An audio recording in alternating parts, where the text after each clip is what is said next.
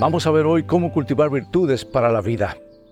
Y hoy exploraremos el impactante llamado del libro de Deuteronomio capítulo 30 versículo 19, donde se nos presenta la elección entre la vida y la muerte, la bendición y la maldición. Dice así, en este día pongo al cielo y a la tierra por testigos contra ustedes de que les he dado a elegir entre la vida y la muerte y entre la bendición y la maldición.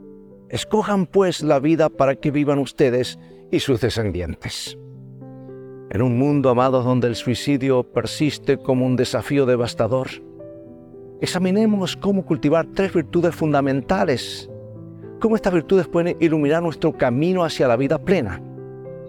las últimas 24 horas, más de 15.000 personas se han, han decidido quitarse la vida en todo el mundo. Eso es mucho. Este trágico fenómeno revela una realidad dolorosa y compleja. ¿Sabes que curiosamente se observa que el suicidio afecta con mayor frecuencia a aquellos con mayor nivel económico, particularmente entre la juventud? Pero ¿cuáles son las fuerzas impulsoras de esta decisión desgarradora? Bueno, los expertos identifican factores como el exceso de dinero, alcohol y drogas, junto con la falta de amor paternal. El aburrimiento, la depresión, la angustia, la frustración y la baja autoestima también contribuyen a menudo están vinculados al quiebre, familiar, está vinculado también. Y ante la ausencia de afecto y recursos internos para enfrentar los desafíos, la desesperación puede tornarse abrumadora. Y en este contexto, una familia amorosa y comprensiva emerge como un poderoso antídoto contra el suicidio. Es que el amor proporciona aceptación, apoyo y un motivo para vivir. Sin embargo, la fe también desempeña un papel crucial.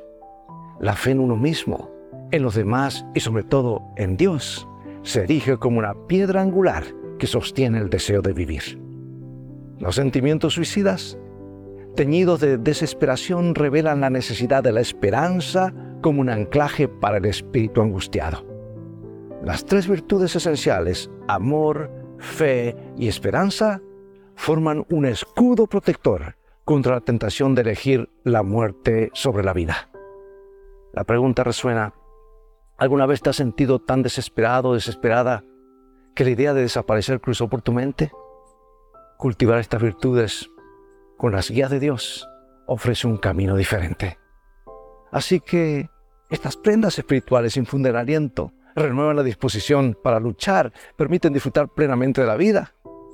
Porque un espíritu fortalecido, radiante y en comunión con Dios se construye sobre la base de la fe, de la esperanza y el amor. Recordemos que con estas virtudes arraigadas en lo más profundo de nuestro ser, la elección siempre será la vida.